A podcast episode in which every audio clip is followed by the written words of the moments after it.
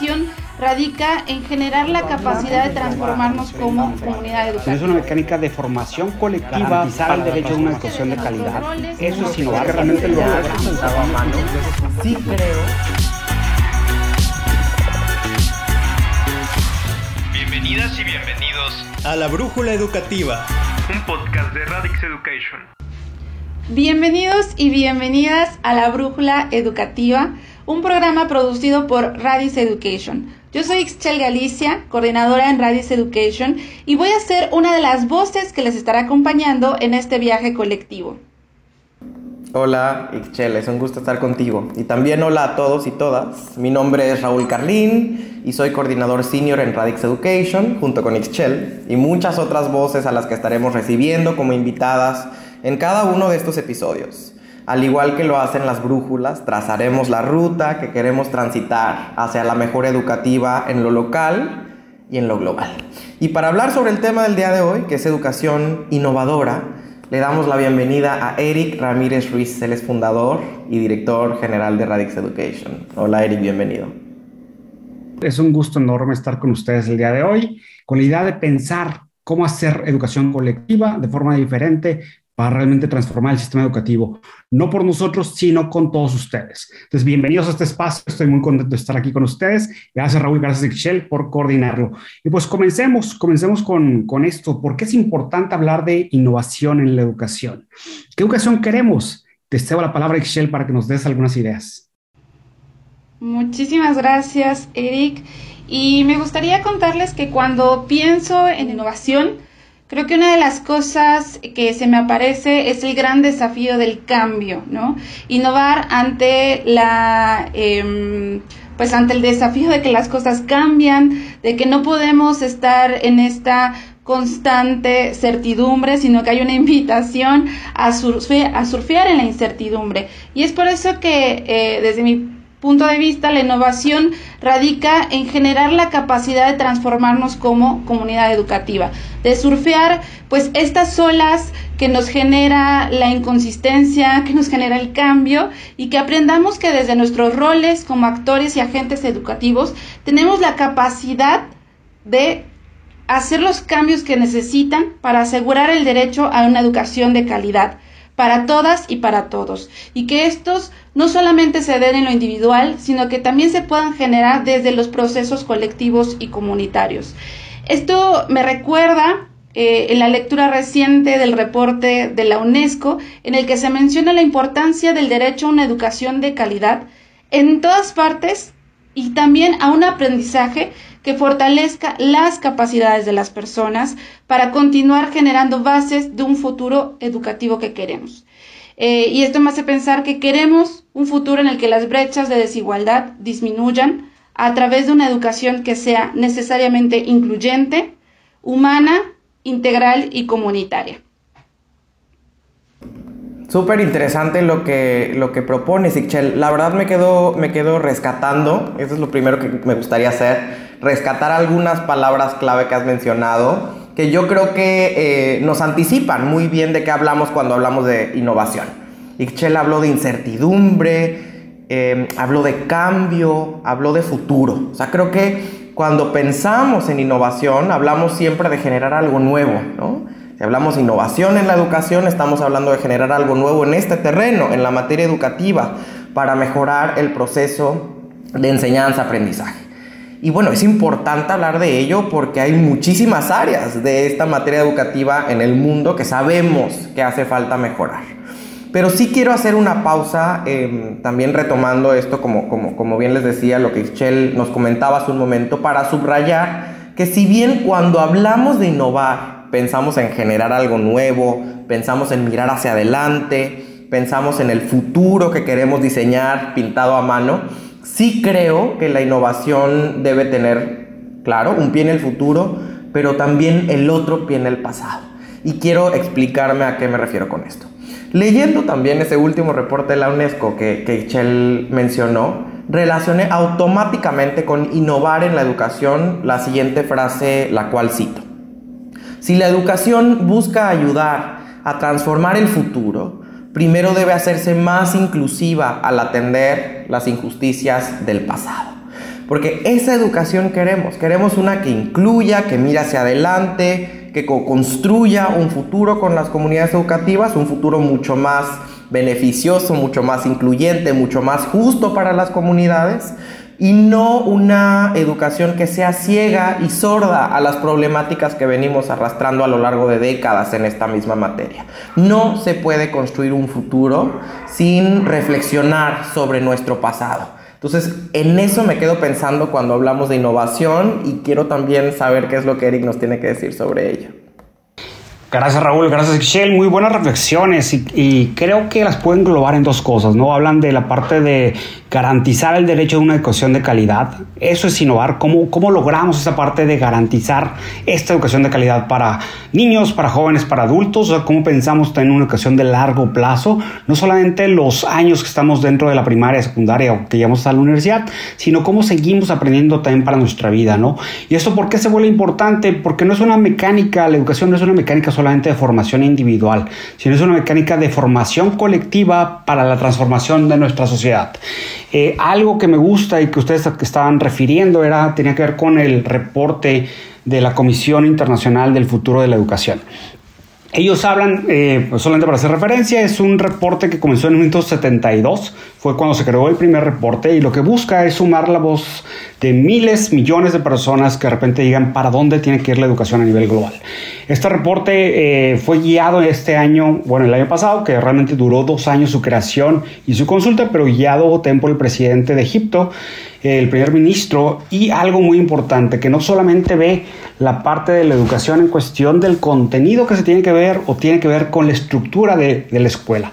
Algo que busca este reporte es decir que la educación no está basada únicamente en cuatro paredes donde está un maestro, sino es de manera colectiva cómo trabajamos todos para trabajar en los derechos humanos, para pensar en, en el no a la discriminación, cómo vemos la educación como algo de justicia social, como respeto a la vida, como dignidad humana, como diversidad cultural.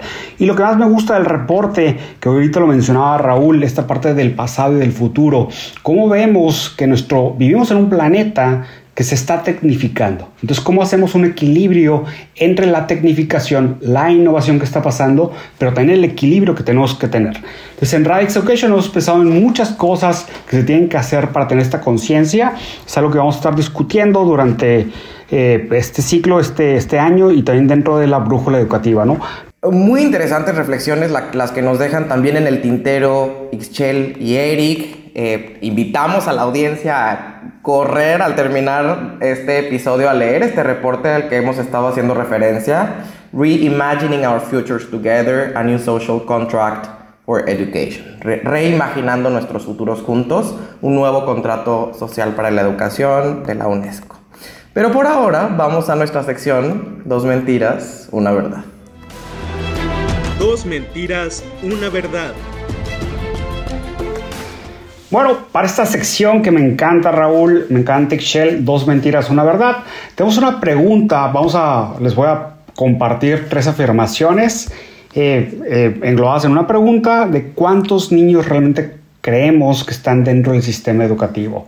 Les voy a dar tres datos y ustedes decidan cuál es el dato correcto, ¿no? Tenemos 200 millones de niñas y niños fuera del sistema educativo, de educación primaria tenemos 250 millones o 380 millones. Esto es pensando en los números antes de la pandemia. Eh, lógicamente los números de la pandemia nos llevó al 90% de los niños fuera del sistema educativo, pero realmente antes de la pandemia, ¿cuántos teníamos fuera? Adelante, Excel, Raúl, ¿qué opinan? Qué, qué difíciles y qué duros son estos números, pero yo creo que en la respuesta, la respuesta verdadera es la primera, que 200 millones de niños y niñas en el mundo estaban fuera de la escuela primaria antes, antes de la pandemia. ¿Y tú, Raúl, qué opinas? Yo voy a ir por la número 2. Yo creo que es la segunda, que son 250 millones de niñas y niños en el mundo fuera de la primaria. Pero, pues vamos a ver qué nos dice Eric. ¿Cuál es la verdad, Eric? La verdad, eh, muy cierto, Raúl, son 250 millones de niñas y niños en el mundo que están fuera de su educación primaria, ¿no? Esto se refiere que sí existe mucha cobertura que, que, que, existe en los diferentes países, pero aún tenemos a 250 millones de estudiantes que no llegan a la primaria o niños que no llegan a la primaria Eh, y por consiguiente, pues su desarrollo, su avance dentro de la sociedad, su colaboración con la sociedad se ve muy limitada, ¿no? Eh, pero también es importante pensar, somos 7, 8 billones de personas en el mundo eh, y la educación no puede únicamente, únicamente estar centrada en lo que te enseña la escuela. Pensemos en una educación mucho más allá de la escuela, pensemos que somos 7 billones de personas, pensemos que nuestro planeta está cambiando, la tecnología está cambiando y debemos de invitar a todo mundo a seguirse preparando, seguir teniendo educación. Entonces la reflexión de esta sección es que no importa el número de niños que estén fuera del sistema educativo, sino importa que como humanidad, cómo vamos a seguir aprendiendo para cambiar y transformar nuestro planeta, nuestro medio ambiente y todo lo que tenemos alrededor. ¿Y cómo nos fue? Pues yo quisiera compartirles a ustedes lo que nuestra audiencia contestó sobre dos mentiras, una verdad. Y quiero contarles que el 50% de eh, las personas que respondieron eh, a, esta, a esta pregunta lo hicieron correctamente. El 50% de nuestra audiencia dijo que son 250 millones de niños y niñas que están fuera de la escuela primaria en la actualidad. El 37.5% contestó que 380 millones y el 12.5% contestó 200 millones. ¿Cómo ves, Erika? Pues como pueden escuchar, realmente estos 250 millones representan el 90% de los niños y niñas y adolescentes en edad, en edad escolar que están fuera del sistema educativo. ¿no? Eh, por supuesto, la pandemia interrumpió eh, la participación de muchos niños en el sistema escolar por más de, ya llevamos casi dos años, estamos regresando a un sistema totalmente híbrido. Pero el regreso a un sistema híbrido es pensar cómo lo tenemos que hacer, pensar que ya no estamos únicamente en un salón de clases, pensar que la mecánica de educación ya es diferente y es muy diferente desde hace dos años, ¿no? Pero bueno, eh, ¿qué les hace pensar en esta estadística donde el 90% de los estudiantes estuvieron fuera del sistema educativo? Eh, ¿Qué haremos ahora para realmente innovar en el sistema? Ixchel, Raúl, ¿qué piensan? Pues lo primero que me gustaría decir es que me estruja el corazón saber que el 90% de eh, los niños, niñas y adolescentes están fuera de la escuela debido a la pandemia. Pero otra reflexión que haría eh, sobre este tema es, em, yo, yo siempre le llamo a la pandemia un shock de realidad. O sea, yo creo que fue una sacudida Em, que no nos esperábamos. Y me, y me, pongo a pensar todo aquello que dábamos por sentado que hoy simplemente se movió de lugar. ¿no? Había hasta hace no mucho tiempo, Eric y Excel, ustedes lo saben, un cierto consenso que el tema de eh, la cobertura, o sea, del acceso a la educación en términos educativos, era un tema superado. ¿no? Y que nos teníamos que mover a nuevos paradigmas. El paradigma de la calidad, eh, de la excelencia en la educación y bueno, distintas encarnaciones dependiendo del lugar en el que estemos. Pero eh, me quedo pensando que el mundo, pues todos los días nos da lecciones, nos da la lección de que hay cosas que a pesar de que pudieran eh, parecer superadas, no deberíamos de dar por sentado. Y mm, justo me hace pensar en la importancia de construir en ese sentido comunidades educativas que sean cada vez más adaptables, cada vez más resilientes. Lo que vemos es que estamos habitando un mundo, insisto, cambiante. Como bien también lo dijo Excel en su primera intervención, un mundo que enfrenta muchos retos y que nos presenta imprevistos, imponderables. Y en ese sentido creo que innovar en educación debe implicar también hacer aprender a las comunidades a reconocer y atravesar de manera efectiva la incertidumbre de este mundo cambiante, incluso para sobreponerse a desafíos que ya pensábamos superados como este, el de la exclusión escolar que de repente nos golpeó en el rostro de manera eh, intempestiva, de nuevo. Sí, muchísimas gracias por compartir, Raúl, y también por estas, estas grandes propuestas de preguntas, Eric justo eh, resueno contigo, ¿no? Eh, me hace pensar en, el gran desafío que tenemos enfrente y también tomando un poco de lo que hablabas, ¿no? De lo que teníamos ya mirando hacia atrás, ¿no? O sea, no es un desafío que de repente apareció con la pandemia, pandemia sino que ya era algo que teníamos que, hacer acciones para hacer algo, ¿no? Em, me hace pensar también en las dificultades que implica para los niños y jóvenes de pueblos originarios, de minorías o de las minorías étnicas, que de por sí eh, tienen estos desafíos, desafíos enfrente, además de las barreras que también limitan su acceso a la educación eh, en todos los niveles, ya sea por falta de infraestructura, porque están muy lejos de las escuelas o porque no hay herramientas que puedan llegar justo a estos lugares y, pienso mucho en esta invitación que también nos hacía eh, Eric, ¿no? ¿Qué podemos hacer nosotros para hacer que esta educación pueda llegar? Y para poder entender el derecho a la educación que no solamente sea de calidad, sino que también pueda trascender a lo largo de la vida, ¿no? Una educación que no se quede solamente en, en, las cuatro paredes del aula o en, ahora en lo virtual o en lo híbrido, ¿no? sino una educación que pueda acompañar a las personas para que puedan ver la, la vida de una forma distinta y a la vez puedan ir generando acciones y redes eh, colectivas con sus comunidades y con otras comunidades para hacer un cambio realmente sistémico y transformador. Creo que estos desafíos tienen que ver mucho con la infraestructura, con disminuir distancias, con generar cambios e impactos en la economía. Y yo sé que hablar de esto eh, es, es importante, es interesante y también es, es estremecedor porque nos damos cuenta del impacto que tiene la educación en la vida y en todos los sentidos, ¿no? Que no la educar no solamente se queda en el docente que está frente al aula, sino en la comunidad que lo rodea, ¿no? Entonces, eh, creo que ahí está la esperanza, ¿no? En nuestra capacidad de la acción colectiva, en no dejar que los docentes, que los agentes educativos se queden solos y solas frente a esta situación, sino que todas y todos podamos asumir el desafío como parte de nuestra realidad, ¿no?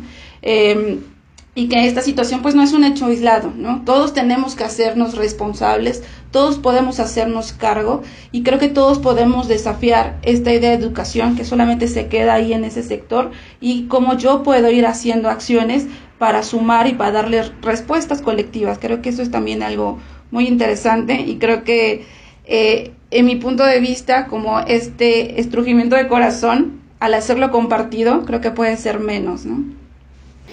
Gracias, Ixchel. Muy buenas reflexiones. Algo que yo agregaría en lo que estás comentando es que, es que la educación no solamente es de conocimientos, ¿no? Y lo vuelvo, lo vuelvo a remarcar.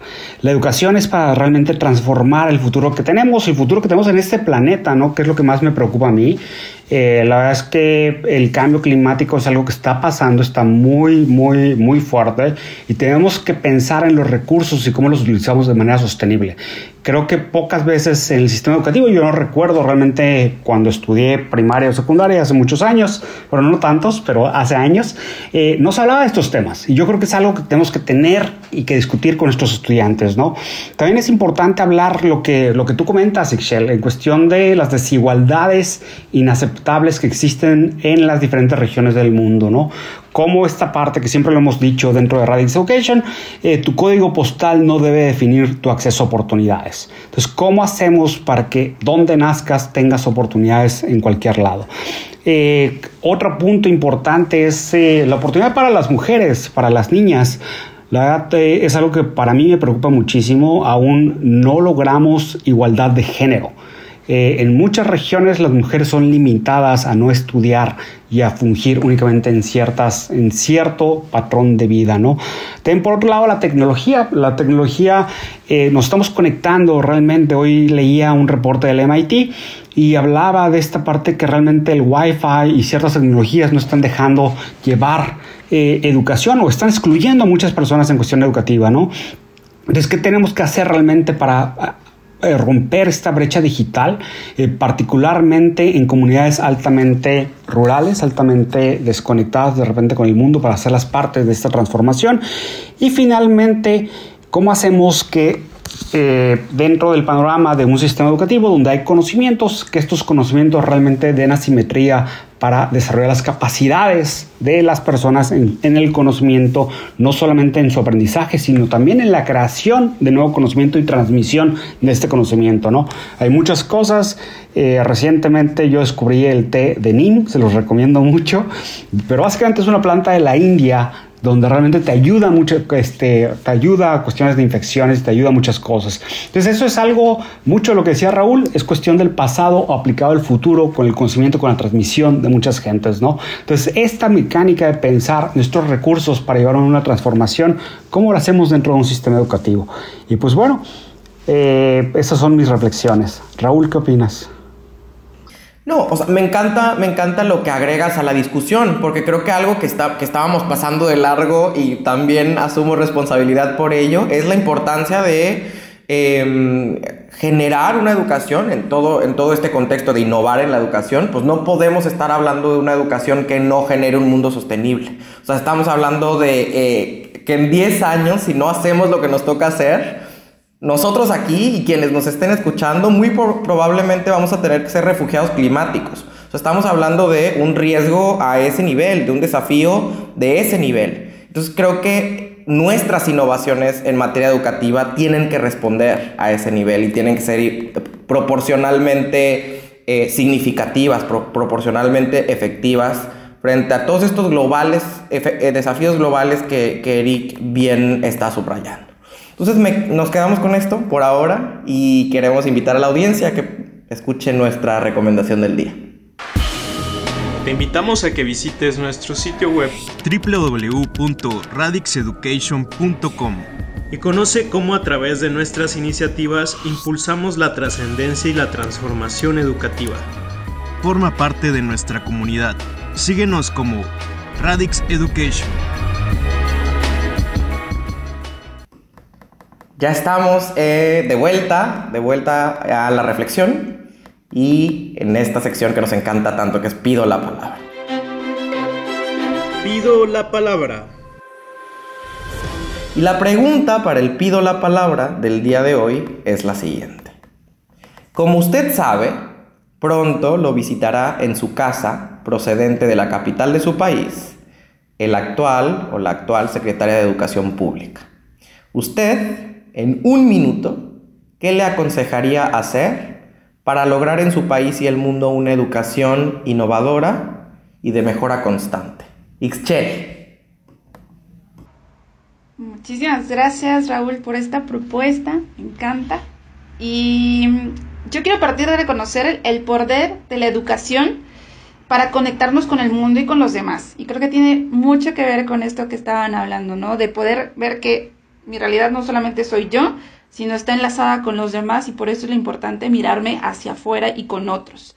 Entonces mi consejo sería promover y promocionar la importancia de una educación colectiva que, sube a la, que sume a la comunidad educativa más allá de los actores centrales, o sea, no solamente al padre de familia y al docente y al directivo, sino más allá, sino incluirnos en ese proceso que apuesta a la infraestructura, a la capacitación docente, pero también al mirar la educación más allá del aula.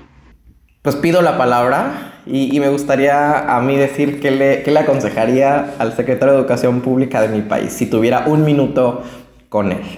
Yo le aconsejaría que escuchara, o sea, que resolviera déficits de escucha, que escuchara a las comunidades educativas, que él fuera a las escuelas, y se reuniera con los miembros de esas comunidades y les preguntara cuáles son tus retos, cuáles son tus necesidades. Que le preguntara, por ejemplo, a las y los docentes qué tipo de desarrollo profesional están esperando, ¿no? Que le preguntara a los estudiantes cuáles son sus desafíos más importantes en su casa y en el aula.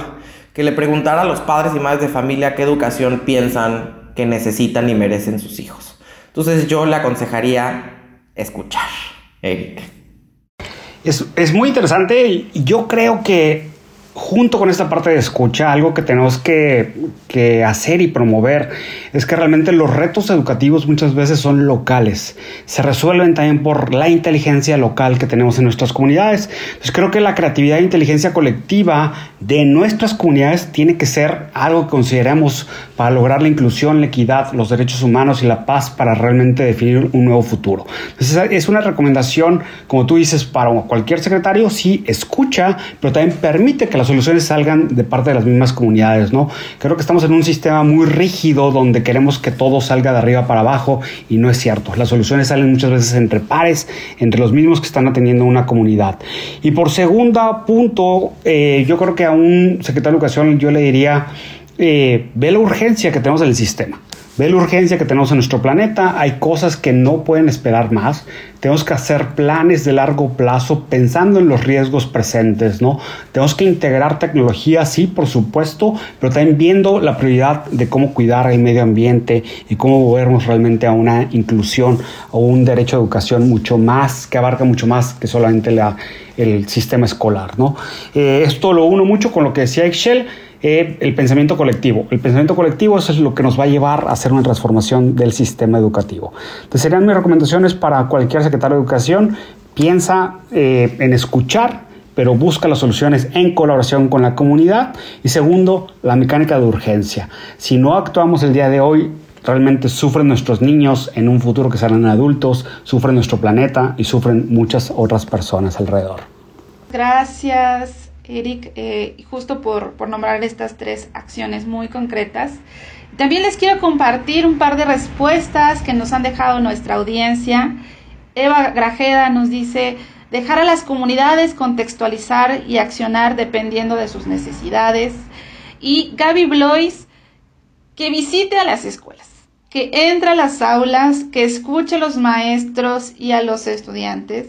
Y como podrán ver, audiencia, también eh, tanto Eva como Gaby se suman a estas ideas. Así que muchísimas gracias por compartir estas respuestas y con esto queremos agradecerles por su escucha, queremos agradecerles por compartir su tiempo eh, con nosotros el día de hoy. Yo soy Ixchel Galicia.